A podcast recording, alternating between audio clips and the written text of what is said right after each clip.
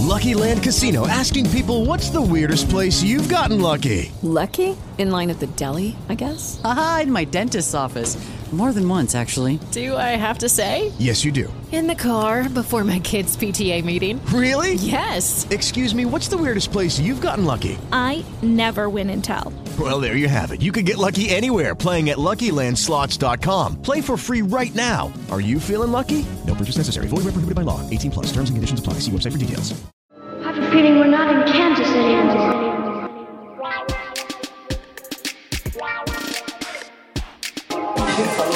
Com a boca tua, rapaz. Come back tomorrow. Because I said so, that's why. You're gonna need a bigger boat. Forget it, Jake. It's Chinatown. Yeah, well, you know, that's just like uh, your opinion, man. Olá, senhoras e senhores, sejam mais uma vez muito bem-vindos, bem-vindas a esta edição do dia 4 de março de 2022 do Incine Veritas, o seu podcast favorito de dicas de cinema, mas não só de cinema, a gente tem dicas incríveis de streaming para quem quer ficar curtindo bons filmes em casa. Mais tarde a gente vai dar é, as dicas para quem quer sair de casa e ver o que está estreando no cinema, porque vocês sabem que estreou no cinema essa semana. É óbvio que vocês sabem, tá todo mundo falando disso. Não vou falar agora porque a gente já vai falar bastante. Mas antes, vamos começar com as maravilhosas e incríveis dicas de streaming com Luiz Gustavo Vilela. Fala aí, Luiz. Pois é, tem muita coisa interessante chegando nos streamings, né, que já estão lá. O Mubi, né, que é um streaming que a gente fala sempre aqui, inclusive, por favor, patrocine a gente, Mubi. É, a gente aceita de bom grado, né, mas o Mubi é, colocou muita coisa legal nesse final de semana. Na sexta, veio um dos queridinhos da rodada de festival é, da Europa do ano passado, que é o Lamb, dirigido pelo Valdemar Johansson, que é um diretor. É, é, o, o, filme é sueco, né, mas é, é uma coprodução entre a Islândia e a Suécia. Assim. e é protagonizado pela grande nome Rapace, né, conhecida pela versão original é, da trilogia Millennium, né, que depois foi refilmada pelo David Fincher, mas ela está ali na original, na versão, é, salvo engano, sueca. E depois fez bastante coisa, inclusive nos Estados Unidos, né? É, e é uma atriz muito interessante. Nesse filme, é, no Lamb, né, Ovelha, é, eles, a gente acompanha um casal que está vivendo ali na, na, na, numa fazenda na Suécia, né, no interior, é, uma fazenda de carneiros, né, e, e, e, enfim, vivendo nas agruras, a gente sente que tem é, algum trauma ali do passado, né, um casal com pouco afeto, é, né, não, mas a gente também é, tem uma certa dificuldade de fazer essa leitura, porque é, eles podem ser só um casal nórdico normal, né, mas isso é, muda quando é, eles fazem o parto de um, uma ovelha um pouco diferente. A gente vai descobrindo depois que essa é uma ovelha que não é exatamente uma ovelha, ela é meio humana, talvez. É, eu, isso não é revelar nenhum spoiler, apesar do filme esconder um, um pouco até ela aparecer de todo o seu tamanho ali, né? Mas é, não é nenhum spoiler, isso já está no trailer. Né? E aí o que a gente vê é esse casal se reunindo a partir dessa é, desse fato, né? É, e como eles é, vão se desenvolver a partir disso. É um filme bem delicado, né? No sentido, não no sentido é, de imagens, porque ele chega a ter, ser até bastante violento no final, mas ele é muito delicado na forma como ele apresenta a situação e coordena as intenções dos personagens. Assim. É um filme muito maduro, inclusive, considerando é, que é a estreia em longas do diretor, né, o Valdemar Johansson. É, e vale muito a pena assistir, justamente porque é uma sensibilidade muito diferente da nossa. Né? É, eu acho que vale, enfim, vale a pena dar essa essa é, conferida. Foi o filme que ganhou o prêmio de originalidade de roteiro em Cannes no ano passado. Né? Então, é, cabe questionar, inclusive, o que, que eles acharam de tão original assim. Bem, não é só isso que vale a pena no MUBI. O MUBI tem uma coletânea escolhida a dedo, né, de filmes, vale, é, é bem interessante. Mas, é, curiosamente, nesse final de semana, né, no sábado e no domingo, eles colocaram dois filmes. Todo dia tem um filme novo no MUBI, né? Essa é, é a, a, o principal chamariz deles. Mas colocaram dois filmes de um diretor sul-coreano que ele meio que passa por baixo do radar, mas ele faz um cinema muito interessante, que é o Hong Sang-soo. Né? É, tem alguns filmes dele espalhados pelas plataformas de streaming, mas esses são dois dos destaques do cinema dele, né? É, que é, é, na praia à noite, né? na, sozinha na, na praia à noite, né? que é On the Beach at Night Alone, é, e o Right Now, Wrong Then, né? Certo agora, errado antes. Os dois são estrelados pela atriz fetiche dele, né? Que é a Kim Min-hee. É, ela é uma atriz incrível, acabou de fazer aniversário, inclusive, fez aniversário no domingo. É, e os filmes meio que celebram é, essa grande parceria, né? Eles, é, depois que eles começaram a fazer filmes juntos, eles não se separaram mais né, é, estavam agora, inclusive, no Festival de Berlim juntos. Né, é, e ela, claro, não trabalha só com ele, né, ela é a grande atriz de A Criada, do Bong Joon-ho, do, do, do, perdão, do, do Park Chan-wook, que é um outro diretor super importante sul-coreano. Bem, eu não vou falar tanto do, do Right Now, Wrong Then, né, do, do certo agora, errado antes, porque eu não vi. Né? Eu preferi privilegiar neste final de semana justamente o On the Beach at Night Alone, que é o filme mais elogiado dele, né? do Hong Sang-soo, que acompanha uma atriz né, é, que a, é, acabou de superar um, um, um, um, teve um caso com um diretor mais velho e ela está meio perdida. Né? A atriz é evidentemente a é, Kim Min-hee, né? É, e ela é, primeiro vai para a Europa, né, vai para Hamburgo e depois volta para uma cidade é, litorânea da Coreia do Sul, né, da Península Coreana ali. É, e, e, é isso, nada acontece, é, é, um desses filmes em que nada acontece, mas tudo acontece. Né, tá tudo muito bonito ali. Né? E tem uma certa melancolia nessa nos filmes do Hong Sang-soo, pelo menos os que eu vi, né? que é, além desse é a Câmara de Claire e hum, também com a Kim Min-hee e um, um, outro que eu não me recordo o nome agora, mas enfim é, é, é um filme é um cinema muito bonito a partir dessa melancolia, né? Que ela vai explodir em certos momentos, né? Essa tristeza ela chega a ser insuportável até para os atores e ela explode, mas é uma explosão que logo vai se devolver uma, uma certa é, morosidade. Assim.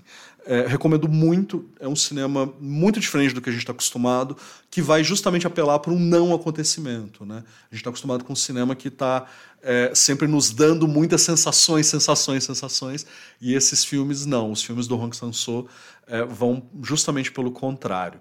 De novo, eu acho muito bonito é, e eu acho muito difícil não se apaixonar pela Kim Min-hee na, for, na forma como o próprio Hang Sang-soo claramente é apaixonado por ela. Assim, vale muito a pena assistir. E também, né, uma outra dica de streaming que vale muito a pena, é, é um outro serviço de streaming, não estou falando mais do MUBI, é o Petra Belas Artes, que toda semana traz ali uns quatro ou cinco filmes né, é, é, estreando, e que vai fazer agora, ao longo de março e abril, uma, uma retrospectiva do Billy Wilder, um grande diretor americano, né? Billy Wilder. É, poucos são tão grandes quanto ele, é, e, e, cada semana vai ter um novo filme dele. Né, a partir já da semana que vem, né, a, é, dia, do dia 10 de março. Começa com o primeiro longa dele, que é Os Cinco Covas no Egito.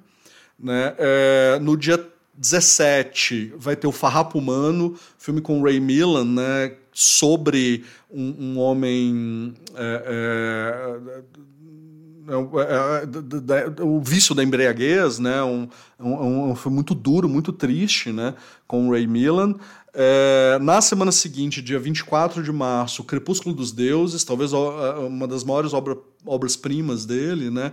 Que coloca a grande Gloria Swanson no papel da Norma Desmond, é, né, que ela é uma atriz decadente e tal, e um roteirista vivido pelo William Holden, também uma das figuras mais importantes da, da Hollywood clássica, e que está, é, é, tá inclusive, sendo refilmado agora com a Glenn Close no papel é, da Norma Desmond, vivida originalmente pela Gloria Swanson. Em 31 de março, na semana seguinte, vai ter A Montanha dos Sete Abutres, filme obrigatoríssimo para jornalistas, né? É, que a gente acompanha Kirk Douglas como jornalista que impede que a pauta morra. Né? Ele impede que a pauta é, é, é acabe e isso coloca em risco é, a vida de um homem que está lá preso nessa montanha depois de um desmoronamento.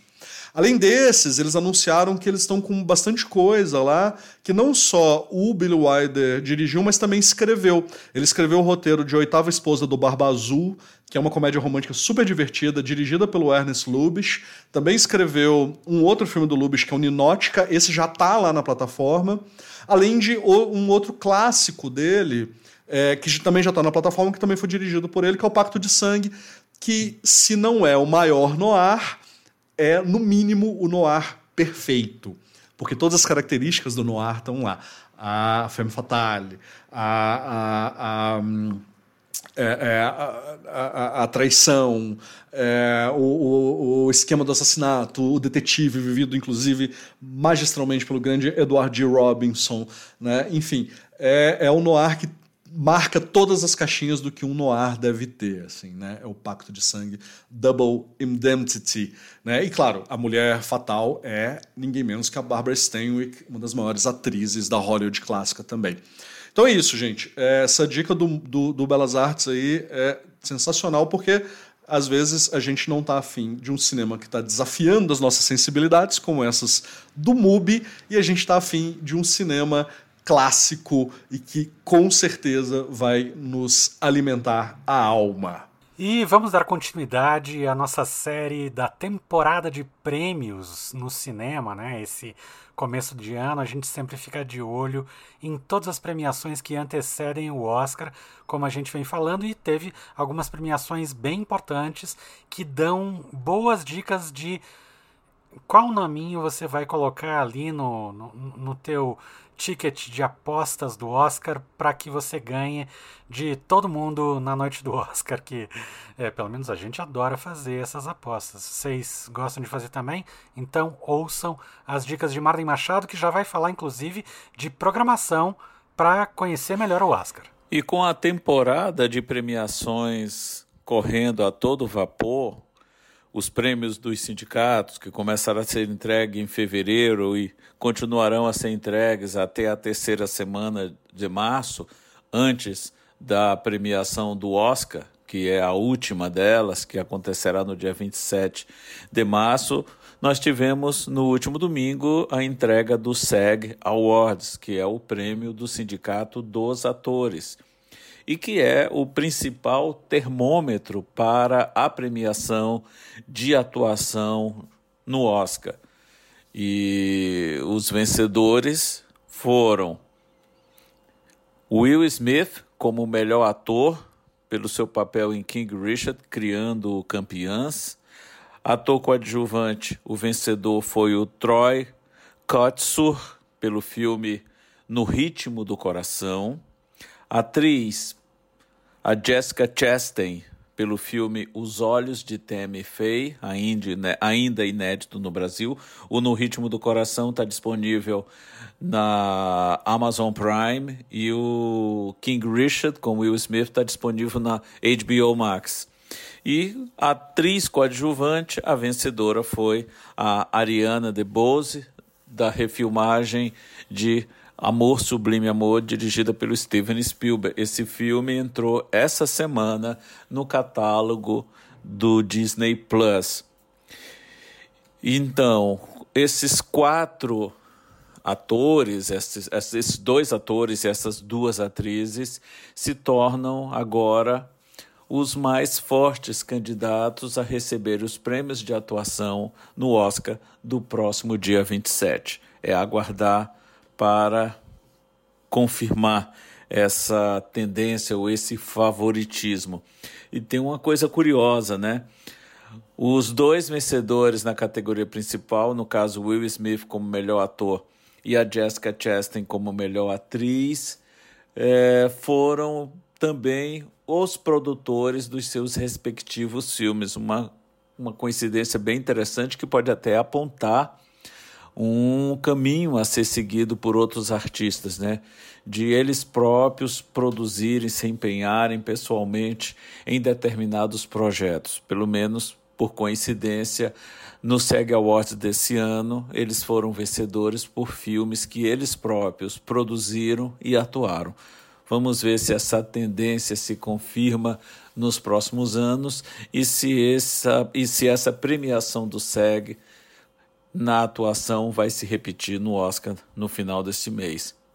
E falando em Oscar, o Cine Passeio dá início ao longo deste mês de março a uma programação especial a cada semana, reprisando filmes que estão concorrendo às diferentes estatuetas do Oscar. Serão três filmes a cada semana, num total de 12 filmes. Nessa primeira semana de março, os três filmes que serão reprisados são Amor Sublime Amor, de Steven Spielberg, que concorre a 10 categorias, se não me engano. 007 Sem Tempo para Morrer, a despedida do Daniel Craig do papel do James Bond, também está sendo reprisado essa semana.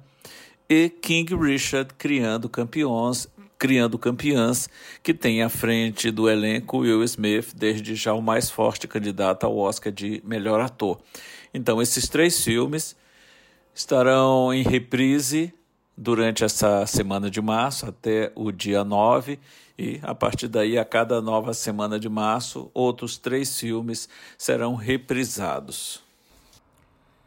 E agora a gente chega para os lançamentos da semana com Marden Machado e eu vou dar o meu pitaco daqui a pouco para o lançamento que vocês sabem do que a gente vai falar.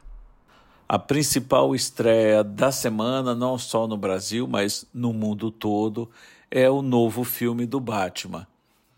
Desde 1989, quando Tim Burton dirigiu o primeiro filme do Batman, tivemos ao todo nove longas com o Homem-Morcego e seis atores diferentes interpretando o Cavaleiro das Trevas. O último deles, agora de 2002, dirigido por Matt Reeves, que vem dos dois últimos episódios da franquia os dois últimos filmes, a parte 2 e 3 da franquia Planeta dos Macacos, e com Robert Pattinson no papel título. E esse filme do Batman leva o vigilante de Gotham City em uma nova direção. O próprio Matt Reeves escreveu o roteiro junto com Peter Craig. E ele não faz parte do chamado universo compartilhado que a DC vinha tentando implementar, é exemplo do que a Marvel já faz há bastante tempo. É uma aventura do Batman concentrada exclusivamente na figura do Batman, inclusive nesse quesito. O alter ego do herói, o Bruce Wayne, tem pouquíssimas aparições. O Matt Reeves declarou em entrevistas que se inspirou em três histórias do Homem Morcego nos quadrinhos. Batman Ano 1, O Longo Dia das Bruxas e também Batman Ego.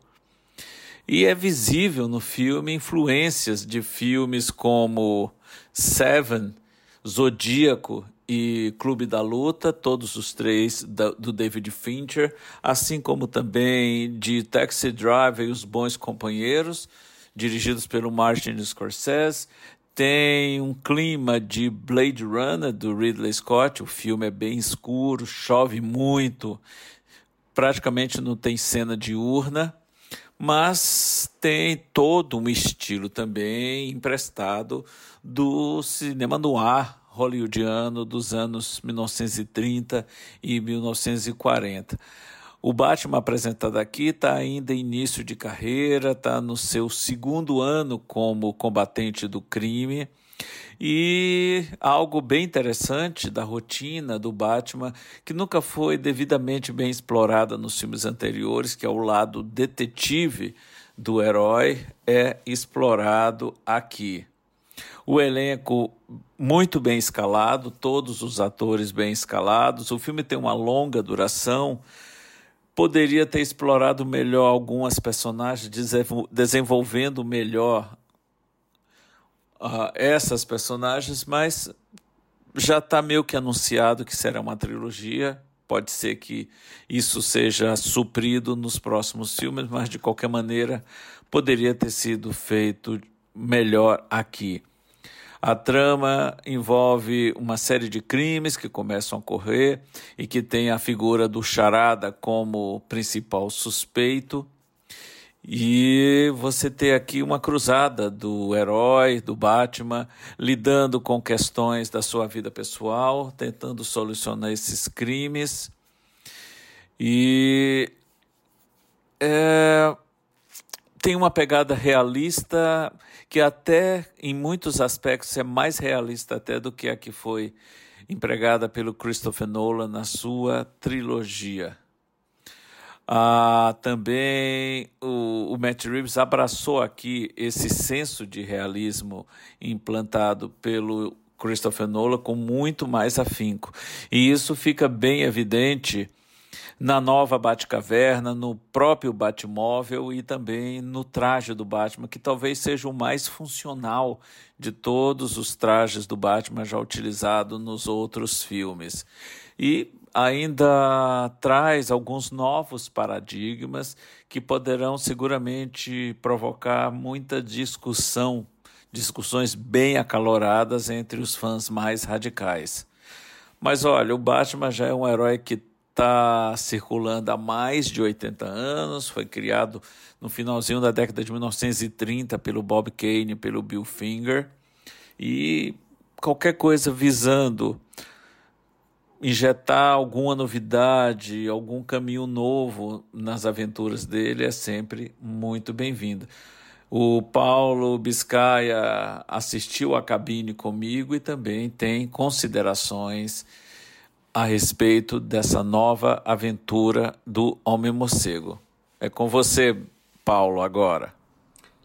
Pois é, eu assisti a cabine é, junto com o Marden, no final a gente conversou bastante e falei para ele que uma das coisas que mais é, me incomodou, e eu vou tirar isso já logo de cara, que é o, o problema do filme, é ter três horas de duração e não desenvolver personagens de maneira tridimensional. Eles têm função narrativa, mas eles não são necessariamente vivos.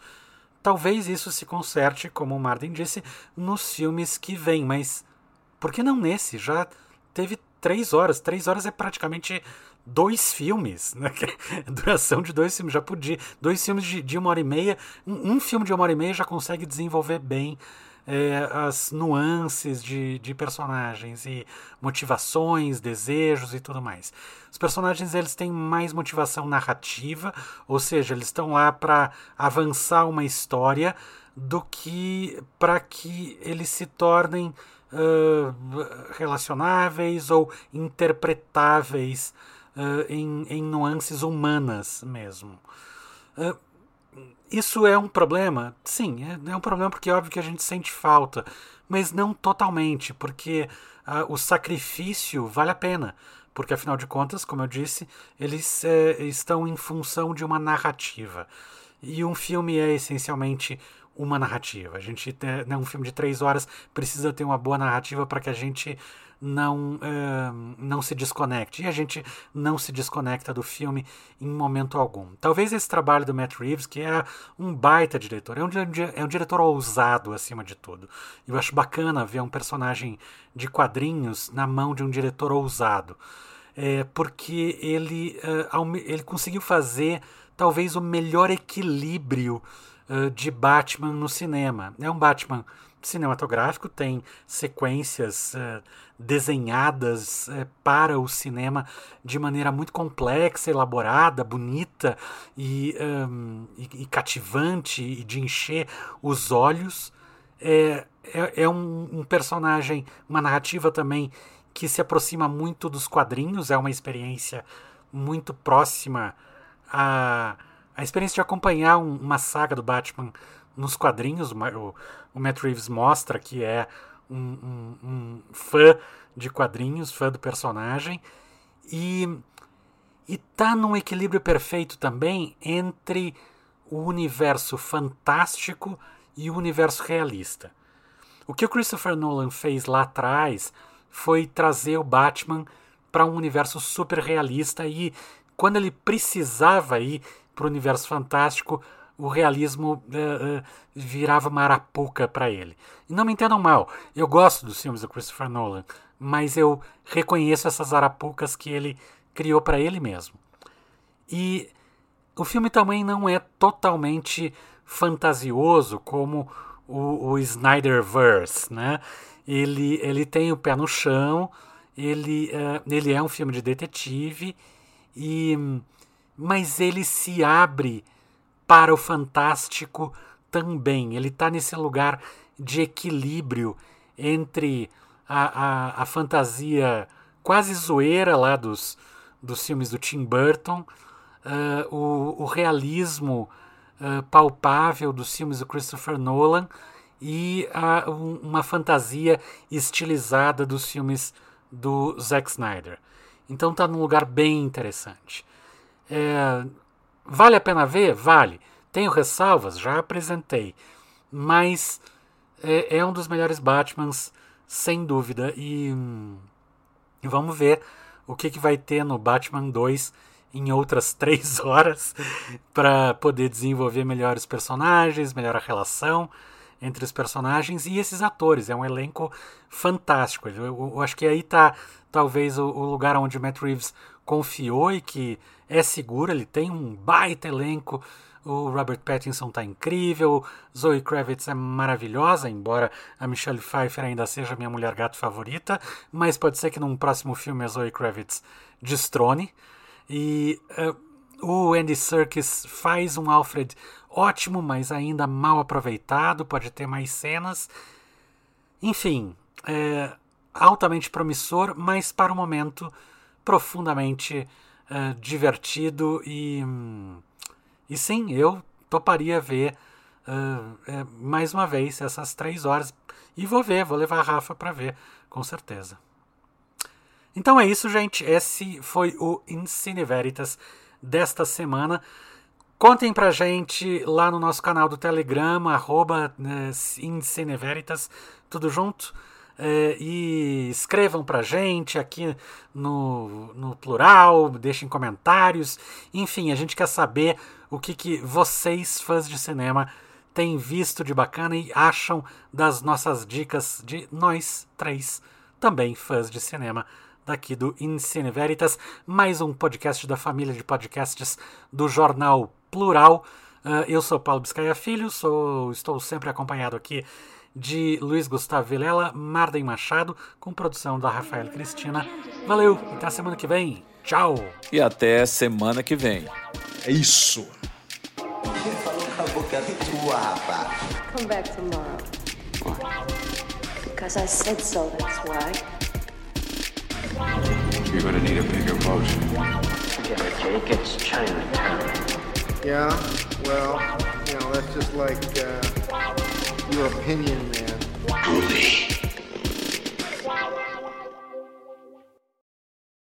Lucky Land Casino asking people what's the weirdest place you've gotten lucky? Lucky? In line at the deli, I guess? Aha, in my dentist's office.